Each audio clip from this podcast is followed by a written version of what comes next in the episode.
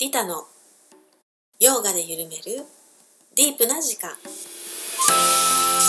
番組は R ヨガの提供でお送りいたします。シンガーソングライターでありヨガとマインドフルネスの指導者でもあるリタがお届けするマインドフルでハートフルな時間。ディープな時間を一緒に過ごしましょう。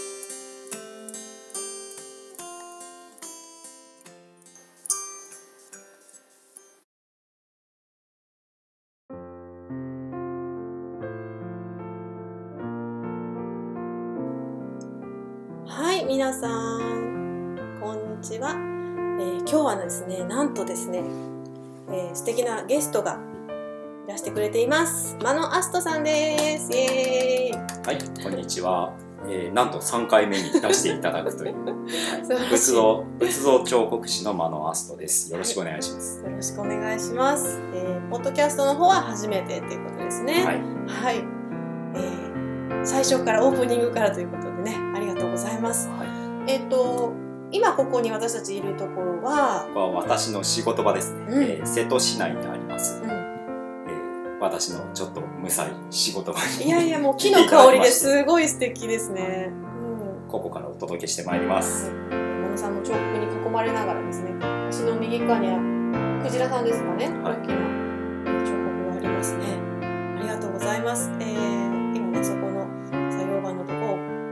借りしてえースタジオに変化してましてですね、えーそこからお送りします。はいということで、えーまずはねいろいろ真野さんに聞きたいことが山ほどあるんですけれどもけれども、えーここは心を沈めていってからにしますよ。はい、はい。真野さんも結構あのヨガとかね参加してくださってますけど、ねあのどうですか？心の方は。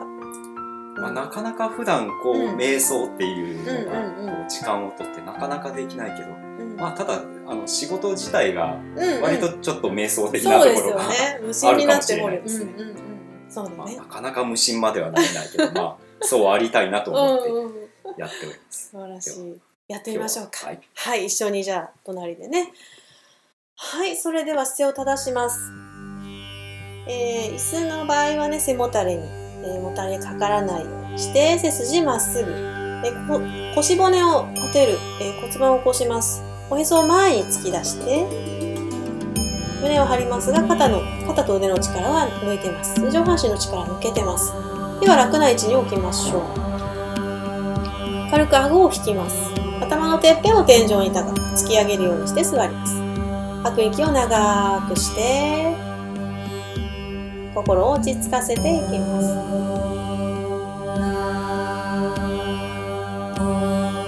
で目を閉じて、今の体の状態を観察します。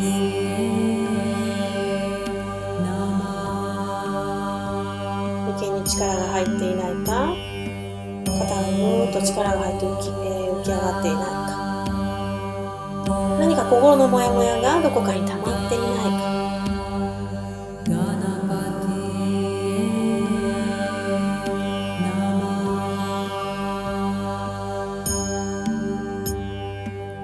でお腹のあたりに注意を向けます。呼吸を繰り返すごとにお腹が膨らんだり縮んだりしているのを感じます。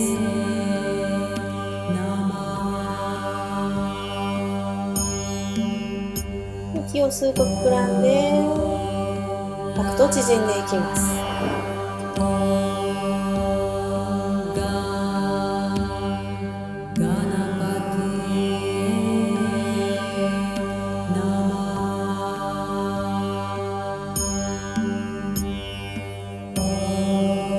で今度は鼻先のあたりに注意を向けます。鼻から空気が出たり入ったりするのを観察します。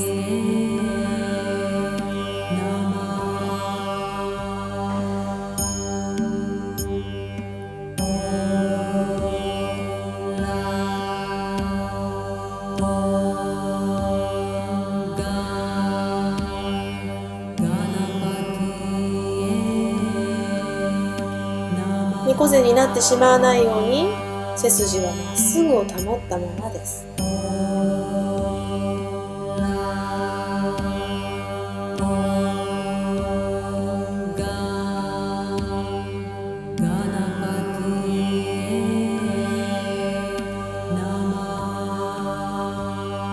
では最後に慈悲の瞑想の言葉を心の中で繰り返し唱えていきます。では自分自身の幸せを祈ります。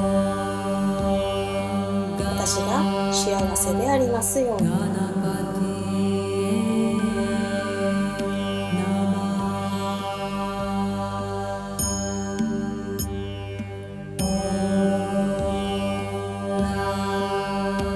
私が苦しみから解放されますように。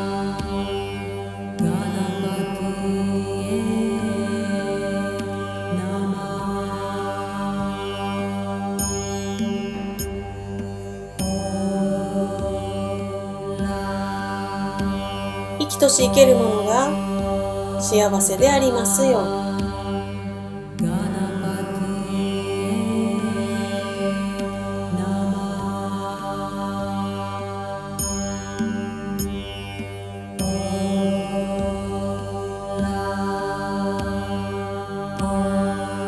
生きとし生けるものが苦しみから解放されますよ。うに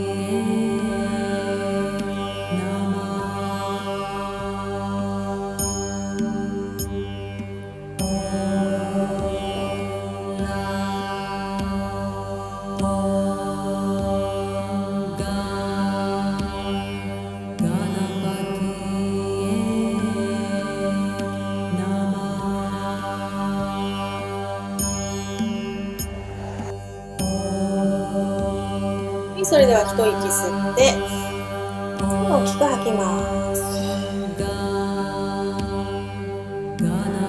はいもう一度大きく吸って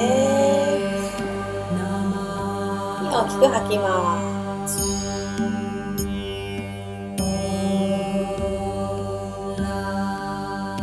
それではゆっくりと目を開けて胸の前で合掌では今日の瞑想はここまでです。ありがとうございました。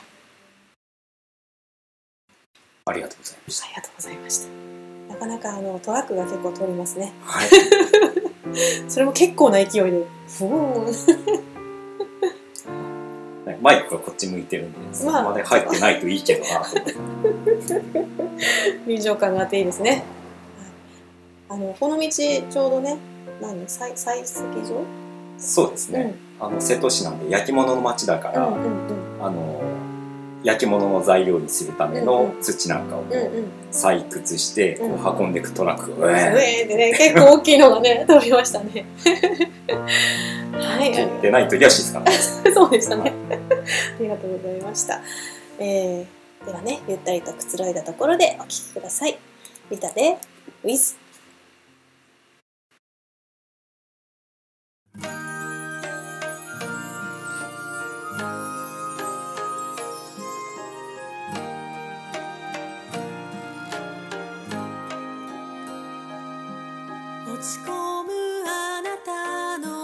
の横顔大好きな笑顔もう一度見せて一人きり泣いてた夜も。大丈夫だから一人じゃないから。どんな時もそばにいて。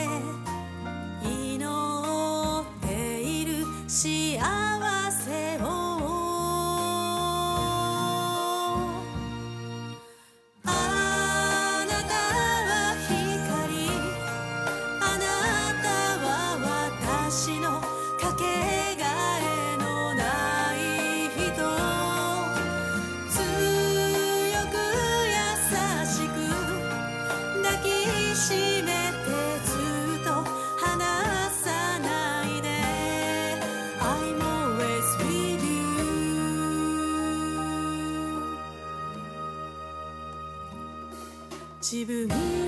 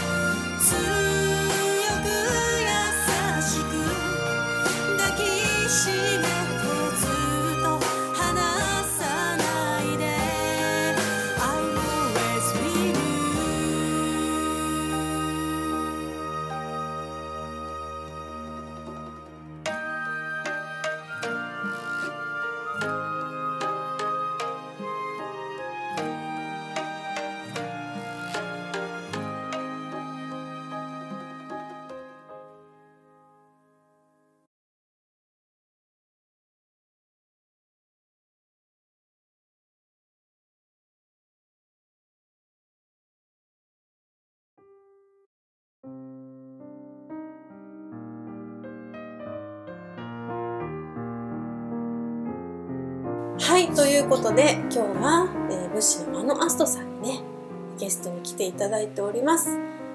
よろしくお願いします。はい、えー今日は何を語ろうかねってねここに来るまで 話してましたけど、うん、ずっとね、まあ前からちょっとこういう話もしたいねって言ってた、うんうんうん、死生観。そうそうそういきなりディープな。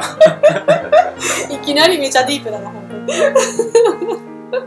そうそうそうあのーラジオの最後の時にねうん。あのーいつか語りたい続きはポッドキャストでみたいな感じで、は言ってたやつですね、うん、あの時はちょうどコロナの最中で大変な時ででそこでなんかねお話ししてくださったじゃないですか、そうですね。うん。あのーコロナになってでこう感覚が変わった人とうん。意外とそこまで変わらないっていう、うんあのー彫刻教室に行った時にうん。あのあるカフェで彫刻教室だったんですけど、うん。そこのあの若い女性の店主の方が、うん。まあ、自分はちょっと病気を持っててもう割と死っていうものがこういつ死ぬかわからないっていう感覚で来たんで、そこまで思わないけど、結構急にみんなの雰囲気が変わったっていうことをおっしゃってて、あー。まあ、みんな死なないと思ってたのかっていう話なんですけど、だから要は死がリアルにちょっと感じさせられる、まあ、状態になったってことですよそうねですね。自分もそのリスクっていうのが、まあ、感染して亡くなる方とかを見見ながら、まあ、自分もそれを怖いなって感じるようになって。でもそれは別にコロナが始まる前からはい。常に今にうん。今に始まったことじゃなくて、まあ、そうそう。あの皆さんも死ぬわけなんですけど、そうなんですよね。そこがあの、まあ、病気とかえー事故とかねいろんなことで死を迎えるんだけどでもやっぱり死を見ないっていうかまあ意味嫌うというかでどうしても今、うん。あの日常でみんな亡くなるのが病院で亡くなるし、うんお家でお葬式っていうことも、まあ、まずまずなくなってしまったし、うんうん。どうしてもその遠いことになってしまって、うん。またあのお坊さんという存在もですね、まあ、うん。私はお坊さんっぽいだけでお坊さんではないんですけど。おっさんかと思った本当に、まあ近い近い世界近しい世界ですけど。うん、またあのお坊さんとかお寺っていうのがそのこう亡くなるとか法事とかそういうことでしかこのにしかこう縁がないというか、お葬式の時に呼んでくる人っていうだけになってしまってるし、じゃあその仏教っていうのが仏教っていうのがじゃあお葬式なのっていううんぐらいの感じになってしまっているので、ちょっとその辺のところ、うん。だから死について語るなんてないんはい、じゃないかなほぼ。そうですよね。うん、だから私がヨガの後のお茶会とかでね平気にこういう死の話とかするんだけどやっぱそれは惹かれる時はめちゃめちゃ惹かれますよね。うまあまあん、うん、まあ見たくはない見たくはないかもしれないですよね。うんうんうん。そこら辺はアストさんどういうふうにちっちゃい頃から見てました？その人の死っていうのに対して小さい頃。うん。でもあの目の前で人が亡くなるっていう経験はうん。一度もしてないんじゃないですかね。いまだに。お。うはでもまあまああの。こ手を握って「おばあそういうことですね。ね、うんうんうん。そういう経験ってないですよね。ちょうどこう生きている方が死んでいく過程をそれを目の前で見たっていうのはね、はうんうんうん、お葬式とかではあるけどっていそうですね。うんうんまああの猫が亡くなるっていう。はいはいはい見と5ったんです年ぐらい前に見あとらったりとかしてるけ本当ですか。うん。私はね本当にあの死についてちっちゃい頃から考えてた子供でなんで生まれてきてなんで死ぬんだろうっていうのはやっぱり疑問ですよね。だってさっきまで生きてた人が動かなくなるんですよ。まあ虫とかでもそう何でもそうなんだけどそれが不思議でね、うんあれどこに行っちゃったの？っていう話ですよね今までいた人は。いた人はってか いた人は動かなくなったんだけど でもなくなったと思えないっていうか、うん、不思議でしょうがなかったですね。であの大体の人がどっかではうん、あの死んだら終わりと思ってないと思うんですよねうん、大体根っこでどうかでしょのところであ根根っこのとこのと。ころでうん、あの死んだらもう何もなくしでおしまいだって、はいはいはい。口では言っててもどっかこう内心でそれで終わると思ってないんじゃないかって、なるほど。それは本能的にかな？そうそうそう、うんうんうんうん。輪廻のあ中で？の例えばこの うん。あの崖っぷちで「うんうわ!」とかやったら、うんうんうん。死んだらどうするんだとか言うでしょ いやいやいやもう。死んだらどうするんだっていうのは死んだら何か先があるんじゃないかと どっか内心思ってるんじゃないかと、はいはいはいはいはいはい。どっか違うとこに行くとか？うんうんうんうん。まあそうだよね。だからそういう地獄の発想とか天国の発想とかもあるじゃんね。え悪いことしたら地獄行くのかな？まあまあ聞いてくるもんね。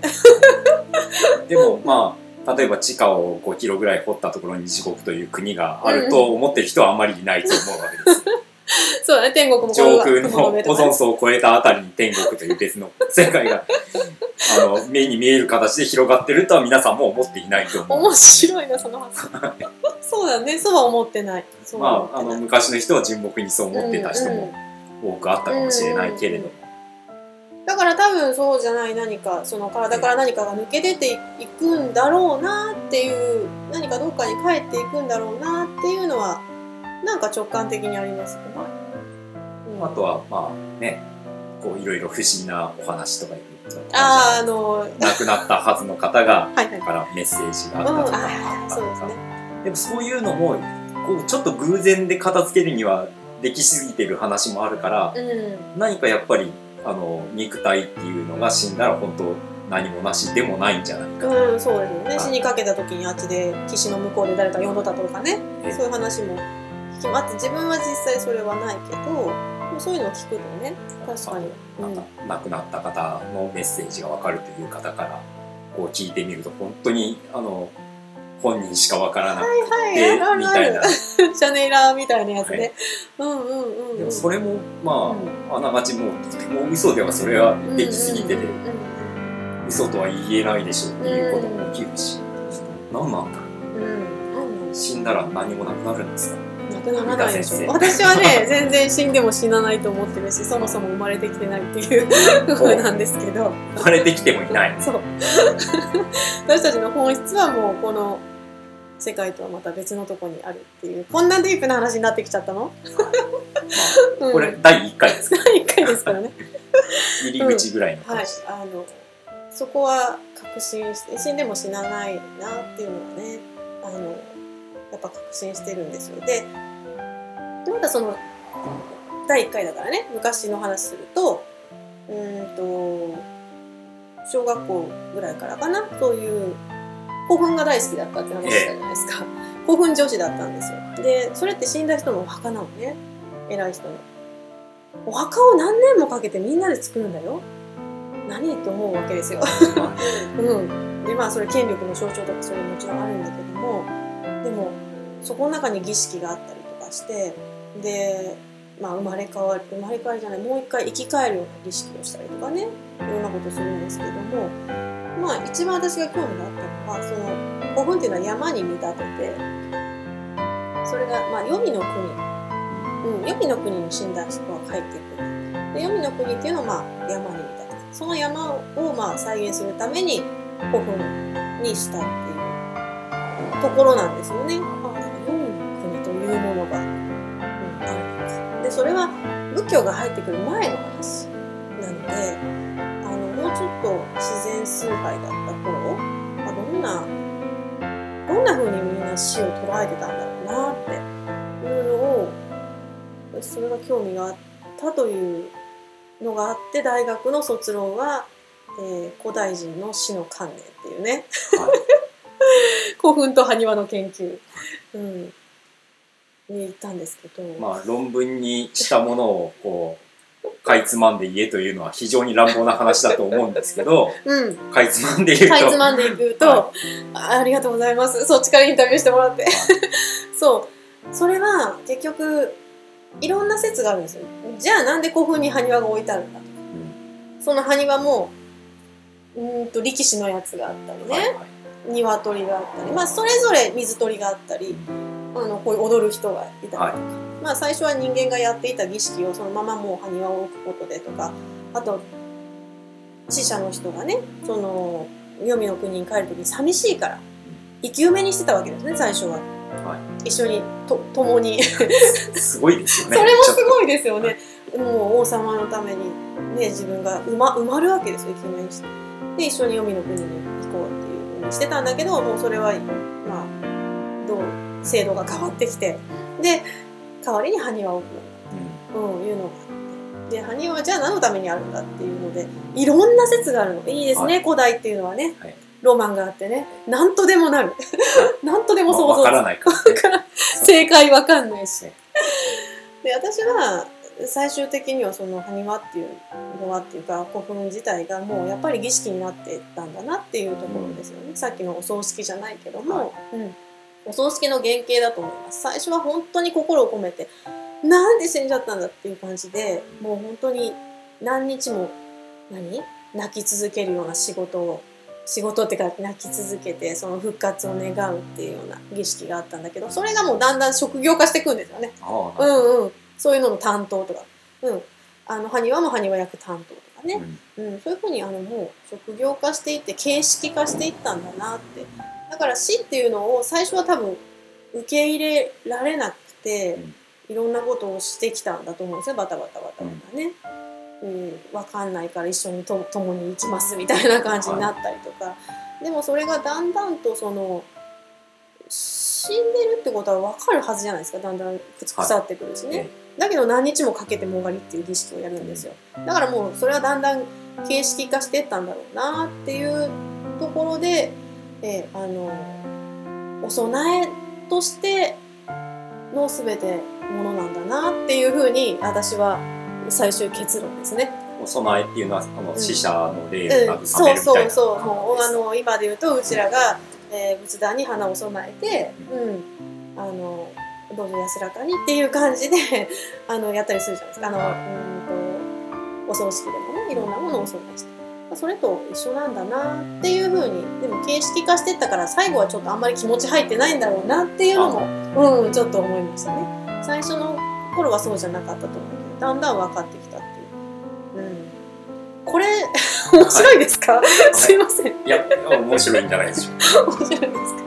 まあちょっとあのマニアックですけどね。あのそういうあのなんていうのかな。そこは弥生時代だろうが今だろうが変わらないですもんね。大事な人が亡くなる悲しみっていうのはね。うん。なので死っていうものを考えた時に生きるっていうことがなんかありありと感じられるっていう感じですかね。毎日考えてますけどね私。はいこのまま寝たら死ぬかもしれない明日起きれるかわかんないなみたいなでも起きれたらあ今日生きてるわみたいな、そのヨガでもうん、その屍あ屍のポーズとはいはい、うん、まああれはちょっとバーチャルにうん死というものうを謎体験してみてんうん。またそこから起き上がるという。そう復活ですよ。はい。復活です。あれも本当に一番難しいポーズですよね。一番難しいポーズなんですよ全部の力を抜くってことだから寝っ転がってるだけじゃないそうそうそう。簡単そうに見えて本当に脱力してないといけないっていう、うん、ところはありますね。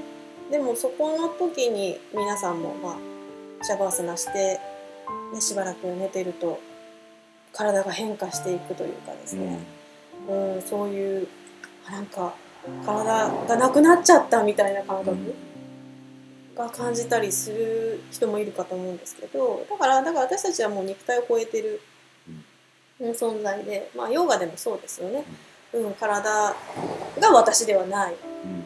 心も私ではないって言いますよね。で本当の私っていうのは真がっていうふうにまた別にある。全く別次元にあるっていうところです。ところであのはい。ところで。最近ちょっと思ったんですけど、はいはいあの先日彫刻教室に、うん。あの赤ちゃん連れで来てくださった方がいて、であのまだもう5ヶ月とかかな、うん。それぐらいの子が、うん。あの眠いと泣くわけですよ。ああはいあれすごいあのこれよく考えると不思議だなと思って。はいうん。あの野生の動物で寝る時に泣く動物はいないと思うんですね。ああそうかそんなの外敵に見つかってしまうし、あれ何を泣いてるんだっていうことを思ってうんなんかもう別にそれこそ死ぬわけじゃあるまいしまたまた起きてくるんだから別に素直に寝てくれりゃいいでしょって思わなかったです。それはね多くのお母さんが言う意見ですねそれ。何を大眠い騒ぎんだったら寝たらいいでしょってね。何を大騒ぎしてるって。思ったんだけどうん、うんこれ何かをひょっとしたらちょっともう一旦死ぬじゃないけど何かをこうう思っているのか、うんうん。ただ単にこう身体的になんか不快感があるから泣いてるのか、うんうん。ちょっとそうですね。そう人間だけがする夜泣きっていうの。をそうか。そこの観点で夜泣きを考えたことなかったな。確かに、うん、確かにそうだね。本当そうですね。あのまあおっぱい飲みたいとかね。寝る間際に甘えてくるのは絶対ありますよね。うん。でも安心して寝たいんでしょうね。なんか安心じゃないんだよねだから眠いってことが。ああなるほどね、うんこれ安らかな状態だったら素直に寝てくれるんですかね。そうですね。だけど例えばわーってなるじゃないですか、はい。子供って。で、トントントンってやったら落ち着いたりとか、なんかその子の落ち着くポイントあるんですよ。ドライブしたら落ち着くとかゆうさゆうさ横横揺れとか縦揺れとかが好きなことがねい。ろいろいるんですけどそれはあれですよね、もう亡くなっていく方に対してもひょっとしてそういうポイントがあるかもしれないですね。見取り。最後に誰かがいて安心感を与えるみたいな、うん、寝る間際のねありますね。だから私も今でも私今度赤ちゃんなのかな。でも寝る時にやっぱ、うん、あのこのまま死ぬかもしれない。恐怖じゃないんだよねだけど、うん、でも死ぬかもしれないけどまあ今日いい日だったなみたいな感じで寝るんですけど、でもそれのまあもっと子供にとってはリアルなのかもしれないですよね。こうまたや闇っていうかな何か思い出すのかな？なんだろうね、何かあるんでしょうね。面白い。でも、安らかにおやお休みくださいとかね、うん。なんかこの死に際って結構その人のなんか人生のはいがこはいうはい。出たりすうんるじゃなうん出いですか。る出る出る出る。うん。なんかどうしたらこうよくこう安心してじゃかどうかはわからないけれど、うんうんいい死を迎えられるのかしらなってこともちょっと本当ですね。お話ししてて思いましいた。やだから本当就活っていうのが今あって、うんそれってお墓せいぜいお墓をね探したりとかもうあの生前の葬儀の見積もり出すとかね、そういうのはあるんだけどそうあの相続のなんか書いとくとかね。その辺をクリアしてたらじゃあ安心して死ねねるのかって全然そういう問題でもないですよね。全然そういうこと。じゃない。全然そういうことじゃないんですよ、ねだからもう後取りが立派に育って、これでこうだからこうでじゃあうん。もう自分はなんか断末魔もあげずに亡くなれるかっていうとそういう問題じゃないです。だから本人がやっぱしあの死っていうのを超越してないといけないから、あの自分が本当に死んでも死なない命っていう存在なんだって自分っていうものは何かっていう探求をやっぱり早いうちからしとくことがいいなって思います、ううん。そうじゃないとやっぱりジタバタしますよね、うん、でそうするとお金とか物にしかみついたりするんだけどでもそれももちろん持っていけないことじゃないですか。でやっぱりその本当の就活っていうのは自分自身何者なのか、うん。えー生きるってなんだろう死ってなんだろうって、まあ、今までずっと避けてた方ですよねみんなが、はそこを見つめないといけないんだと思いますね。うん、それをどう見つめていくかという話が第2回にそうですね そうしましょうかうわー素晴らしい締め方だな 編集いらずだな何何も喋ってないような気がしますね。すごい、結構喋ったよ。結構喋ってる、マナさん。はいありがとうございます。じゃあまた、ね、第2回、ね。ちょっと楽しみです。楽しみですね、このシリーズ。面白い。いきなりヘビーなテーマから出て、これ話がこう、はスタートしていくのかと思ったんですけど、まあ、平気でしたね。平気でしたね。はよかったです。何にもノープランで臨みましたもんね。死生観について語ろうだけでしたもんね。中身なし。素晴らしい。ありがとうございました。いろいろとね、皆さんもご意見あると思いますのでね。うちの子夜泣きひどかったんですとかね。そういう意見ある。うち全然なかったんですよ。え本当に。安心してる。うん安心してるんでしょうかね。下の子なんて生まれてきた時に、普通、おぎゃーって泣くじゃないですか。はい。ギャーとかなるじゃないですか。はい下の子もニコニコしてみんなをえー、すごい。何だったんだろうと思って、ニコニコしてるとすごいものを持って生まれてきましたね。持ってそうですけどね。はい。ありがとうございました。えっ、と、じゃあ、最後、マ野さん、あの、はいコロナ後、なんか活動、今ね、どんな感じか、どうぞ、一応、はい。お願いします。えっと、まあ、彫刻教室、ん。やはりお休みになってたのが、こう復活してきて、でもまだやっぱりちょっと気にしてか出かけづらいのか、一度途絶えてしまうとまた来づらいのか、うん。あの、生徒さんはちょっと少なめ。うんうんうん。あとオンライン教室もこっちは逆にこう現実の教室に来れるようになったせいでまたそちらもうん少なめなので。でもまあせっかくオンラインで彫刻教室ができるっていうことが判明したのでうんそちらは何か形を変えてでもうんうん。こう何か工夫して続けられるといいな。と、うん。あとたまに今暑かったんでサボってましたけど、うん。彫刻風景をこうネット配信するあ、っていうのはそうそう、最近ないわ、そういえば。はい。あの、シャッシャってやつ、聞くやつ。はい。あれは結構この木を削る音に癒されるとかうんうんですね癒される、あの言っていただいてまあそちらもぼちぼちやっていこうかなと思っています。彫刻教室はもう本当あの何年ぶりに来ようが私の教室は全然構わないので、まあ初めての方も久しぶりの方もあのホリに来てくれるといいかなと思っています。はい、ぜひ、マノワークスでしたっけ？はい、ね、マノワークスで検索してみてください。物資が教える彫刻教室というのを、まあはいやっております。はい。では、ありがとうございました。はいありがとうございます成果について語りました。また次回。また次回。はい、マノさん、ありがとうございました。ね、皆さんいかがでしたでしょうかね。死生観について、まあ、パート1からかなりディープに 喋りましたけれども、面白かったですね。古墳の話あり、赤ちゃんの夜泣きの話あり。何もね、あの、打ち合わせなしで臨んだんですけどもね、いい感じでいろんなものが出たって感じですかね。またこの続きもぜひ楽しみになさってください。でこの後ね、私はね、あの、ラジオの収録の後、えー、瀬戸の、あの、マドさんの彫刻教室にね、参加させていただいて、小さなね、ペンダントをですね、掘れましたよ。私でもね、掘れますのでね、ぜひぜひ皆さんも、えー、参加してみてください。ということで、今週はここら辺にしときましょうかね。すっかり秋の感じになってきて少し涼しくなったからどうですか？皆さん。体調の方はいかがでしょうかね？また気温の変化とかで、ね、体調が崩れてしまわないようにね。あ、体調崩れたで思い出した。私ね、捻挫したんですよ。あ、もうちょっと話していい？あの もうね、やらかしたんです、リタさんは本当にね、おっちょこちょいなので、あの、玄関出たらね、2段、あの、階段があるんですよ。そしてガレージがあるんですね。で、あ、車に忘れ物したと思ってね、あの、家から扉を開けて、その2段の階段を2段飛ばした、ぴょーんって飛んで、着地した先に、全く理由、そこにある理由のわからないレンガがあったわけですよ。特に意味のない。そのレンガのところにこう、ぐきってこう着地しちゃってね。外側にグイッといっちゃったんですよね。で、ひねって。ありゃで、ちょっと割と高めの靴を履いてたんですよ。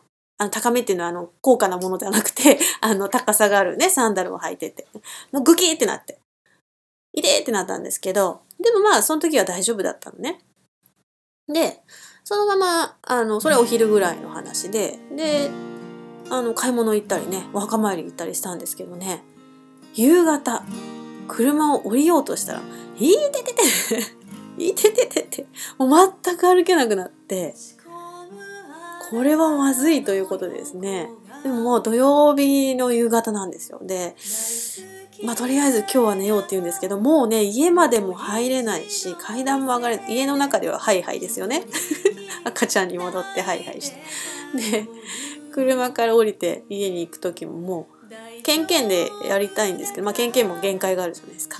で、子供たちをこう、小脇に抱え、両脇にこうガシッと入ってもらってね、まあなんとも 囚われた宇宙人のような感じになってましたけどね。いやもう本当にあの不自由なあの体験をさせてもらってねあの本当貴重だなと思います。いつもね元気で飛び回っているリタさんなのでちょっとちょっとあなた落ち着きなさいとね。ちょっとあの座りなさいみたいな感じなんでしょうね。歩くのをやめてうちでじっとしてましょうみたいな感じで。で土日ゆっくりさせてもらってね。あのそうしたら治っちゃ、治っちゃったっていうかね、歩歩けるようになったんですよ。土曜日はもう歩けない。あ、もち、日曜日の朝、もう歩けないだろうから、まあ、救急か、なんか、なんか日曜日やってる病院探して行こうと思ったんですけれども、歩けたんですよね。夜もうほんと寝るのも痛いぐらい。痛みで寝られなかったんだけど寝たんですけど、やっぱり。強いな。そうで起きたら、あれ？歩ける？みたいな、その驚異の回復力にびっくりしたんですけどね。でそこから次の日ヨガだったのでこれはまずいと思ってね。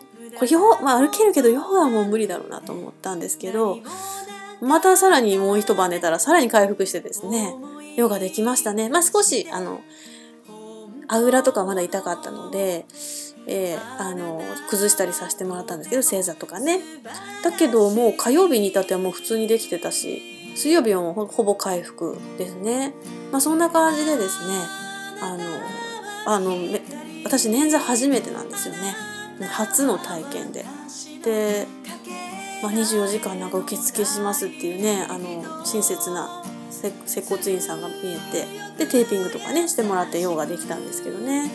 はいということで、まあ、ヨガっていうのはどっか何て言うのかな悪いところがあったとしてもできますよっていつも言ってるんですね。例えば四十肩五十肩でね肩が上がらないとか膝痛いとかねそういう方も見えます。だけどまあできないポーズは飛ばしてもらって、えー、その分ちょっと違うポーズをしてもらったりできる方だけやってもらったり。無理してその私と同じように完全なポーズを取る必要ないですよっていうのをねいつも言ってたので今度ね私の実践でしたね。できるできると思いました。私がね不自由でね。それでもあできるなっていうふうにあの実際体験させてもらってうん。あのまたそういう時がまた深いヨガができたんですよね。痛みがあるんですけれどもやっぱ痛みを何か超えていくっていうかですね。そういうのもよくあの感じ取ることができましたね。はいということでえあの単なるあのおっちょこちょいのミスなんですけど。先生それちょっとしたミスよねみたいなふうに言われてはいそうですみたいな感じなんですけどねはいでも貴重な体験をさせていただきました皆さんもどうぞ着地には気をつけて ね急ぎすぎないようにって私に言ってるんですけどねはいということでねまた、えー、次回もどうぞお楽しみになさってください。では最後に今週の私からのメッセージです。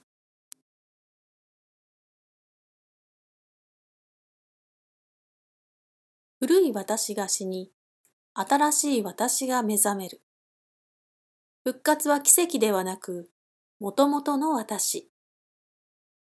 死んだのはエゴの私。苦しいのは本当の自分を生きていないから。ずっとずっと握りしめていた古い私を手放す。これが私、私のすべて。手放したら死んでしまうほどの恐怖とともに手放されていく。確かに私は死んだ。でも死なない何かが残った。深い安らぎとくつろぎの中、本当の私が目覚める。